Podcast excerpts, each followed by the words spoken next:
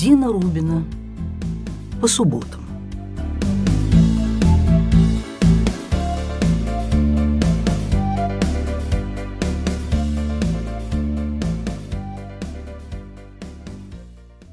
Приветствую вас, друзья мои, и очень, очень рада нашей встрече.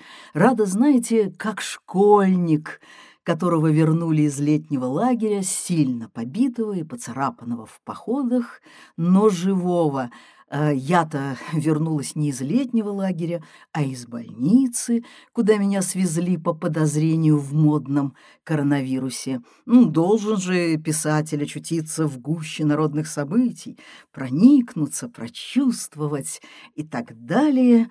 Я уже предвкушала, честно говоря, как, э, ну, если останусь в живых, буду сообщать вам в нескольких подкастах такую хронику пикирующего бомбардировщика. Нет, э, вообще-то я не собираюсь о больницах, это совершенно неинтересно. Сегодня я бы хотела поговорить о такой загадочной штуке — национальном характере. Ну, все мы выросли на тех анекдотах, да? Встречаются француз, американец, русский, англичанин и так далее. Редко, когда все это смешно заканчивается. В зависимости от того, кто этот анекдот сочинил. Но попадание в отделение коронавируса Иерусалимской больницы сильно всколыхнуло мои мысли о национальном характере. Не будем касаться израильской медицины, она прекрасна. По большей части. Иногда. Я о ней писала уже в романе «Вот идет Мессия». Но вот что стопроцентно прекрасно, что амбуланс приезжает здесь в считанные минуты. Вызвала его наша дочь Ева, подробно описав мое плачевное состояние и ответив на все абсолютно вопросы после чего из центра позвонили лично мне. «Дина?» — спросил женский голос. «Мы посылаем машину. Опиши-ка, что с тобой? Как ты думаешь?» «Я, я не знаю», — промычала я. «Ну, разбирайтесь сами, вы же врачи. Может, вам еще сказать, как меня лечить? У меня температура высокая, я невменяемая». Буквально через три минуты раздался звонок в дверь. Там стоял белый скафандр, готовый припроводить меня в рай. «Дина, можешь идти сама?» «Ну, «Я попробую». Скафандр запихнул меня в лифт, сам сбежал по лестнице ловить меня внизу. Затем минут десять я пыталась сама взгромоздиться в машину. Я тетя увесистая, температурой, фургон высоковатый. Стал хвататься за какие-то трубки, задирать ногу на ступени. «Слушай, ты не хочешь мне помочь оказаться внутри? Мы стараемся к больным не прикасаться. Ну так пни меня хотя бы ногой в жопу во имя милосердия. Мне вообще-то нравится, что здесь каждый может сказать другому, что о нем думает. Я, может, из-за этого здесь и живу. К тому же на иврите у меня меняется тембр голоса в сторону большей народности. Еще чуток, лет так десять-двадцать, и я запою восточные песни. Ну, наконец, взгромоздилась, стала укладываться на каталке. Снаружи, перед входом в подземный гараж нашего дома, стоял канареечный мини-купер, за рулем Циля — моя соседка по лестничной клетке. Она собиралась въехать в гараж, но увидела картину Вознесения Святой в амбуланс и застряла, с ужасом глядя на это из окна вытаращенными глазами. Почему с ужасом? Ну, потому что подобный эскорт у нас означает, что весь дом может погрузиться в сумерки самоизоляции. «Эй, Геверет!» — крикнул ей мой черт в скафандре. Ты уже поедешь куда-нибудь туда или сюда, что никогда не видела, как увозят умирающих? Хорошо, что меня пристегнули ремнем, потому что в жизни своей я в подобных гонках не участвовала. Скорая вопила положенным ей воплем, на дикой скорости обгоняла весь сопутствующий транспорт, дважды выезжала на встречную полосу. «Гевердина!» — кричали откуда-то от руля. «Ты как там, отлично?» Дважды я издавала вопль, который перекрывал сигнал скорой, ну, чтобы не гнали так страшно. Как замечательно все-таки, что жизнь дарит писателям такие незабываемые переживания — а то ну прямо не о чем было бы писать. Но вы помните, мы не о больнице, не о здравоохранении, даже не о COVID-19. Я о национальном характере. Так что несколько слов в сторону. Лет 15 назад наш друг, художник Саша Окунь, вел свою передачу на израильском радио. Он заманивал в свою студию любого заезжего человека. Художника, писателя, ученого, психолога, этнографа. И задавал ему вопросы, на которые, между прочим, не всякий специалист мог ответить. Иногда ему требовался третий голос. Тогда приглашался губерман. Но порой он понимал, что в трио иногда необходимо включить и более высокие ноты, и тогда зазывал меня. Надо сказать, все приглашенные проезжанты были Сашиными приятелями или знакомыми и сплошь очень, ну очень интересными людьми. На моей памяти в такой передаче принимал участие последний венгерский граф – какой-то там бывший монах-молчальник, и, помнится, очень цветисто говорил, ну и прочие бородатые девушки и сиамские близнецы. Шучу, конечно. Запомнила я одну такую передачу с известным этнографом, которого назовем, ну, ну, Толя. Кажется, он вырос с Сашей в одном ленинградском дворе, так что тот, ничтоже сумняся, прямо в эфире просто говорил ему «Толян, «А что, Толян?» — спросил Саша. «Вот ты знаменитость, автор книг, профессор. Много лет жил в странах, чье население изучал с точки зрения нацпримет. Не, не бойся, про евреев мы спрашивать тебя не станем, там черт ногу сломит. Но ты сам-то вообще веришь в такую штуку, национальный характер? Отвечай, как на духу». Э, ну, что сказать. Я встречал, конечно, выпадающих людей из разных категорий. Я встречал пылких шведов, э, совершенно бешеных по темпераменту эстонцев э, и совершенно хладнокровных французов и даже евреев. Но если говорить об общей картине, о доминанте, так сказать, э, придется признать, что черты национального характера — это не придуманная реальность. Вот возьмите немцев. Они всегда будут воевать. «Как?» — завопили мы с Сашей дуэтом. «Немцы, которые покаялись, которые пацифисты, которые толерантность, осуждение нацизма, как можно такое говорить?» «Спокойно, спокойно, друзья», — остановил на столе. «Вы когда-нибудь видели, как немцы сидят в огромной с футбольное поле Мюнхенской пивной, тесно сдвинувшись, с огромными кружками в руках, и поют народные марши, стуча кружками по столу, раскачиваясь и подталкивая друг друга плечами. Почему? Потому что немцам всегда тесно. Когда он это сказал, я лично вдруг вспомнила одно высказывание старинной старухи Нины Ильиничны Низгольдман, прообраз старухи из моей повести на Верхней Масловке. Она была великолепным скульптором. Так вот она говорила, «Немцы всегда будут воевать. Вы видели их женщин?»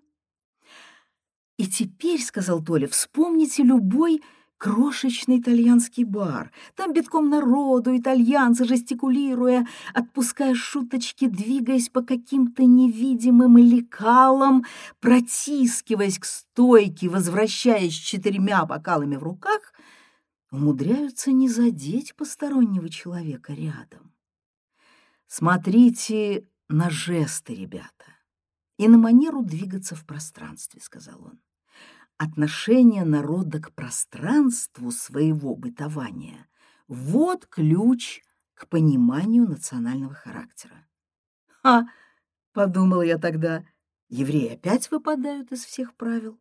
Интересно, как две тысячи лет зажатые в тиски всевозможных гетто и черт оседлости, они сейчас на своем лоскутке земли, который вдвое меньше Московской области, за каким-то хером строят самую большую на Ближнем Востоке автобусную станцию или там один из самых больших в мире после Второй мировой войны музей Израиля или самые большие в мире после американских ВВС.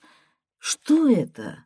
Желание показать миру средний палец или просто такой склад воображения, который склонен как бы увеличивать пространство в десятеро? Приемное отделение для коронавирусных больных... Э, мы договорились, да? Мы не о больнице, а о национальном характере. Так вот, приемное отделение было приятный сюрприз, тоже огромным таким ангаром, срочно возведенным для, увы, нужд современного мира. Я была не в том состоянии, чтобы особенно присматриваться и оценивать, но меня водрузили на койку в одном из боксов за занавесочкой.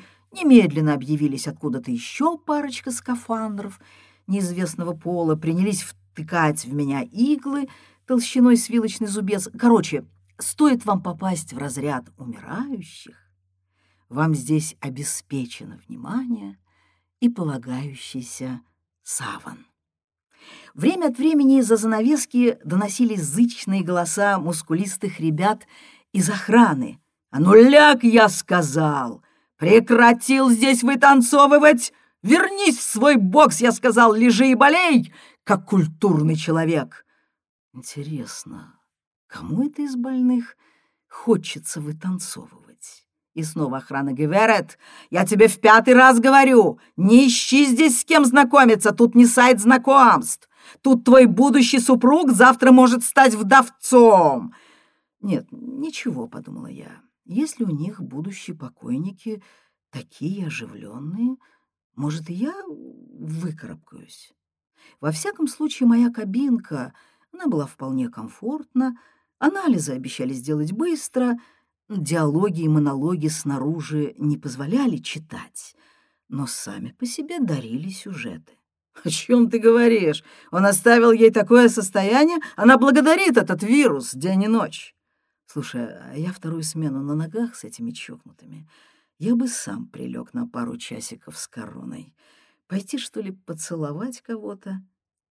Под вечер ко мне заглянул еще один скафандр, довольно изящный, с красивыми зелеными глазами и приятным голосом сказал Дина, «У меня для тебя хорошая новость. У тебя нет короны». «Ой!» — прошептала я. «Счастье! Так меня выпишут!» «Э, короны у тебя нет, но у тебя воспаление легких и воспалительный процесс в почках, так что я переведу тебя отсюда. Собирайся, пошли. Господи, радость-то какая! Воспаление легких, прелесть, прелесть! И то, что там чего-то с почками, да это подарок небес. Температура тоже чепуха, она просто сравняется с наружной, среднеиюльской температурой, плюс 39.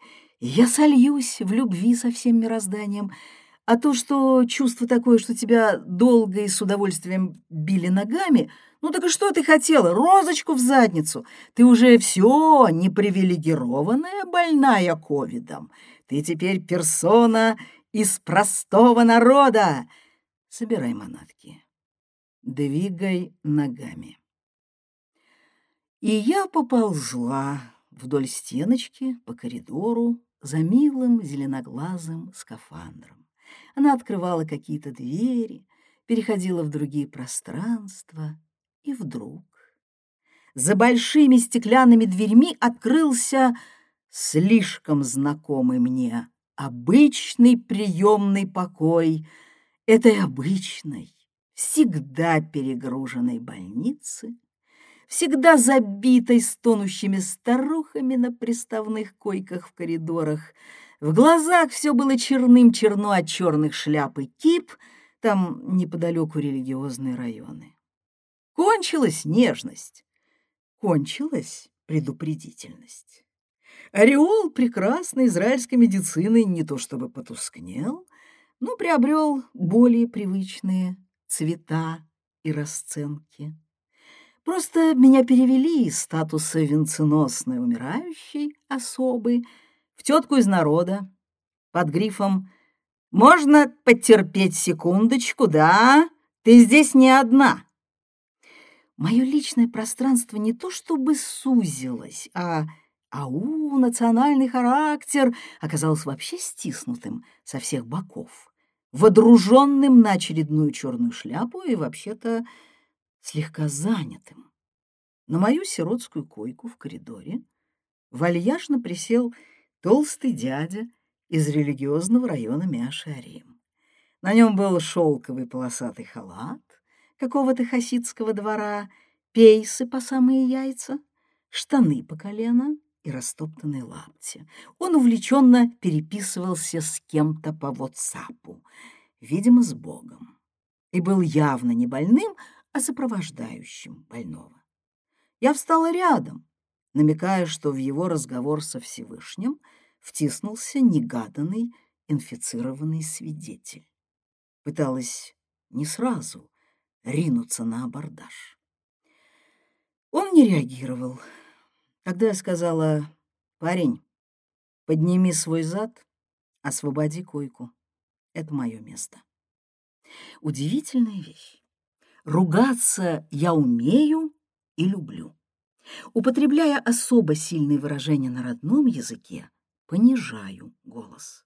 Русский мат в стиле пианиссимо вообще действует крайне выразительно и мощно. Но на иврите у меня почему-то меняется все. Манера говорить, интонации, регистр голоса. Главное, я совершенно не чувствую нужды в особо сильных выражениях. В разговоре с простыми израильтянами, ну, с, не, с непростыми я вообще не разговариваю, мне нечего им сказать на моем иврите. Так вот, в разговоре с простыми израильтянами я просто становлюсь человеком из народа. «Эй!» — сказал толстяк, глядя в сторону репродукции Шагала на стене. Этой братве запрещено смотреть на женщин. Женщины, как известно, порождение дьявола. «Эй, закрот, закрой свой большой рот!» «Смотри, Моток, я готова закрыть все дырки, тем более, что мне сейчас диагностировали корону. Но ты мне так нравишься, что я тебя хочу поцеловать». Он вспорхнул с моего места, как стрекоза под дуновением ветра. Больше я его не видела. Совсем. Какая полезная вещь, национальный характер, подумала я, валясь на свою койку, религиозные установления, прочие тонкие материи. Приемный покой гудел, вскрикивал, стонал, скандалил, хохотал, жестикулировал, плакал, жужжал лампами дневного света. Сбежать отсюда было немыслимо. Без официальной выписки — на меня бы навесили несколько тысяч шекелей самостоятельного покрытия моего пребывания в больнице. «Больничная касса», — однажды толково объяснил мне некий медбрат, «больничная касса не обязана оплачивать твои фойлы штык». Э, Сыдыша это перевести практически невозможно. Ну, примерно так. Вздорные штуки. Здесь вполне можно было умереть и денька через три, приглядевшись, тебя бы опознали и немедленно оживили. Все же израильская медицина известная во всем мире своими невероятными достижениями. У нас тут однажды некий местный еврей тоже воскрес на третий день, но температура моя явно росла. В коридоре за моей спиной дралась родня больного с охраной. Ночь обещала показать мне небо в алмазах. И я, хоть и пытаюсь не беспокоить друзей, позвонила все-таки нашему другу, врачу, умоляя что-нибудь сделать по своим каналам и вернуть меня поскорее домой. «Дина, лежите спокойно», — сказал мой друг. «Сейчас к вам подойдет замечательный врач Израиль. Он все сделает». И свершилось очередное чудо на святой земле. Ко мне слетел крылатый рыжий архангел, выдал два зверских антибиотика и выписал подорожную из девятого круга ада. А там уже мой мужик подкатил с ветерком, гремя телегой. Я чуть не расплакалась от счастья, так, так растрогалась. Ну что, говорю, не повезло стать веселым вдовцом? Репетиции с меня довольно, сказал мой муж. Премьеру пока отложим.